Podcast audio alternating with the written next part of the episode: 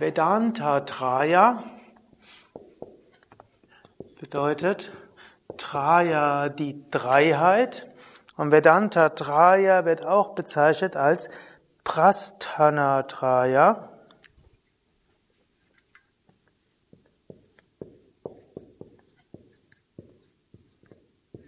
Traya heißt die Dreiheit und Vedanta eben das Ende des Wissens, diese Philosophie der Einheit, auf der die die Grundlage ist von Jnana Yoga, Jnana Yoga der Yoga des Wissens.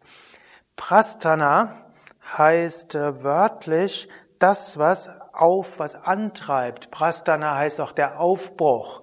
Prasthana soll sagen, das, was einem die Dreiheit, die einem zum spirituellen Aufbruch bringt. Und diese Dreiheit sind die Upanishaden, die Bhagavad Gita und als letztes gehört auch noch Brahma Sutra dazu.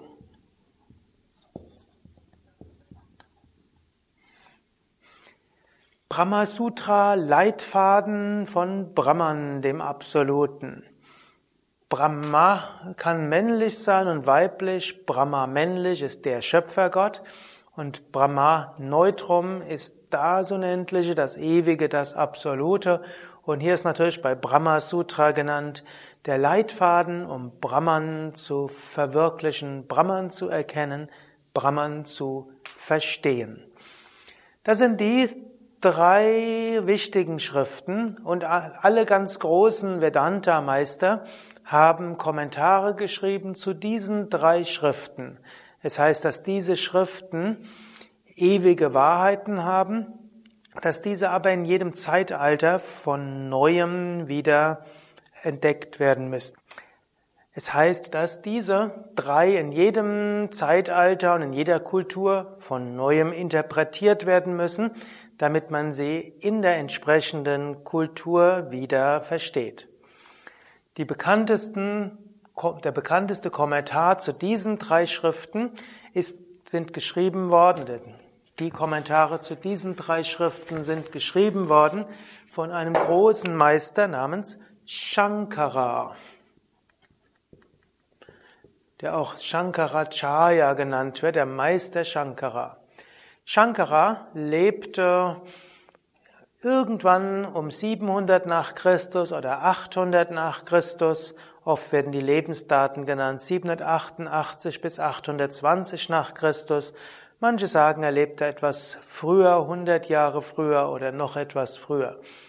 Jedenfalls, Shankara hat besonders die drei Bhashyas geschrieben, die drei Kommentare zu diesen dreien und damit hat er praktisch die Vedanta-Lehre sehr detailliert und sehr eloquent und sehr klar beschrieben.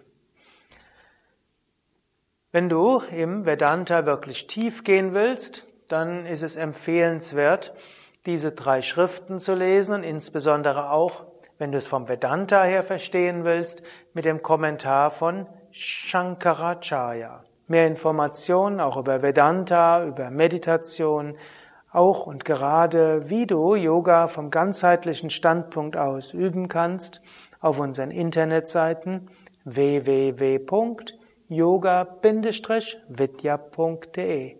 Und natürlich fällt es am leichtesten, sich mit besonders tiefen Fragen des Lebens zu beschäftigen, wenn man ein paar Tage weg ist von zu Hause in einer besonders spirituellen Umgebung. Zum Beispiel in einem der Yoga Vidya Ashrams, in, zum Beispiel in Bad Meinberg, Teutoburger Wald oder an der Nordsee, Allgäu oder Westerwald. Ein paar Tage weg vom Alltag, ein paar Tage intensiverer Meditation und Yoga hilft dir, dass du bereiter bist noch, dich zu beschäftigen mit Fragen wie, wer bin ich? Wohin gehe ich? Was ist wirklich? Was ist unwirklich? Was ist das höchste Ziel des Lebens? und wie kann ich es erfahren?